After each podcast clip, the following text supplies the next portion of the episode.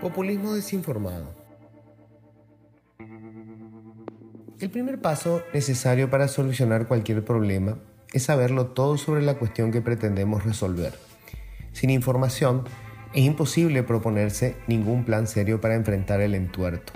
En Paraguay, sin embargo, creemos factible zanjar conflictos centenarios basándonos en especulaciones, prejuicios, dogmas ideológicos y bravuconadas legislativas sin ir más lejos, en lo que pasa con esa larga, sangrienta y desgastante disputa por la tierra.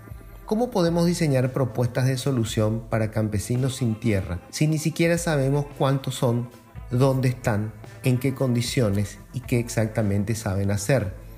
¿Cómo podemos proponernos una reforma agraria si es imposible determinar dónde están cada una de las más de 3 millones y medio de hectáreas que repartió el Estado, quién detenta hoy su propiedad y cómo la consiguió. Políticos, organizaciones no gubernamentales y periodistas hablan de 300.000 campesinos sin tierra o de medio millar o de 20.000. ¿De dónde salen las cifras si no hay un solo censo oficial para saberlo? ¿Qué es un campesino sin tierra? ¿Es solo un habitante de la zona rural que no detenta la propiedad de un espacio de tierra? ¿Somos todos los paraguayos o paraguayas que no tenemos un inmueble a nuestro nombre? De acuerdo con el registro físico de las propiedades en el Paraguay, el Catastro Nacional, los inmuebles apuntados oficialmente suman en total unos 654 mil kilómetros cuadrados. Este es un número mágico. La suma de las dimensiones de las propiedades paraguayas incrementa el tamaño del país en alrededor de 60%. De acuerdo con esto, la bandera paraguaya flamea orgullosa cuanto menos hasta Corrientes.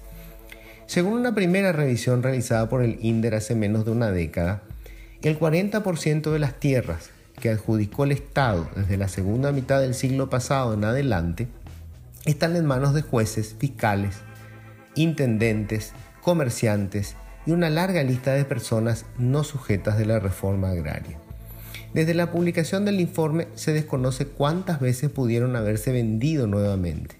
No hay datos actuales sobre quién o quiénes las explotan hoy, en qué condiciones y cómo están apuntadas en el registro de la propiedad. No sabemos cuántas fincas hay en el país, a quién le pertenecen y en qué condiciones fueron adquiridas. No sabemos cuántas personas desean tierras y qué pretenden hacer con ellas.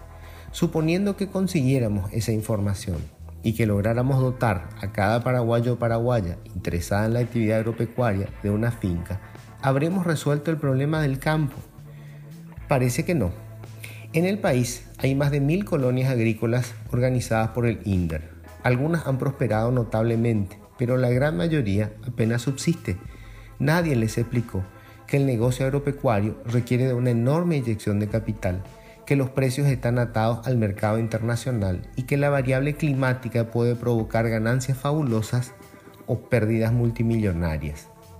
Miles de pequeños productores levantan furiosos sus puños al cielo cuando el esfuerzo colosal de producir hortalizas o frutas es recompensado con precios irrisorios que no cubren siquiera sus costos. La producción a gran escala de los gigantes vecinos genera precios con los que resulta imposible competir, sobre todo debido al vigoroso mercado de contrabando que inunda el minúsculo mercado criollo. Mientras, los empresarios agroganaderos, enfocados en cubrir la creciente demanda de los chinos, que abandonan la pobreza y pasan del arroz a la carne vacuna y a la de cerdo que se alimenta de soja, invierten cada vez más en tecnología, compran más tierras y crecen.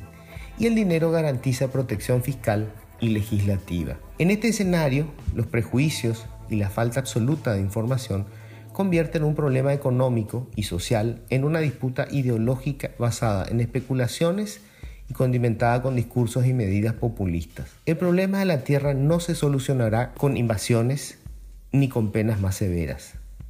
Este entuerto solo puede enfrentarse con éxito con datos ciertos, mucho pragmatismo y una idea clara de cómo convertir a campesinos sin tierra en productores con renta.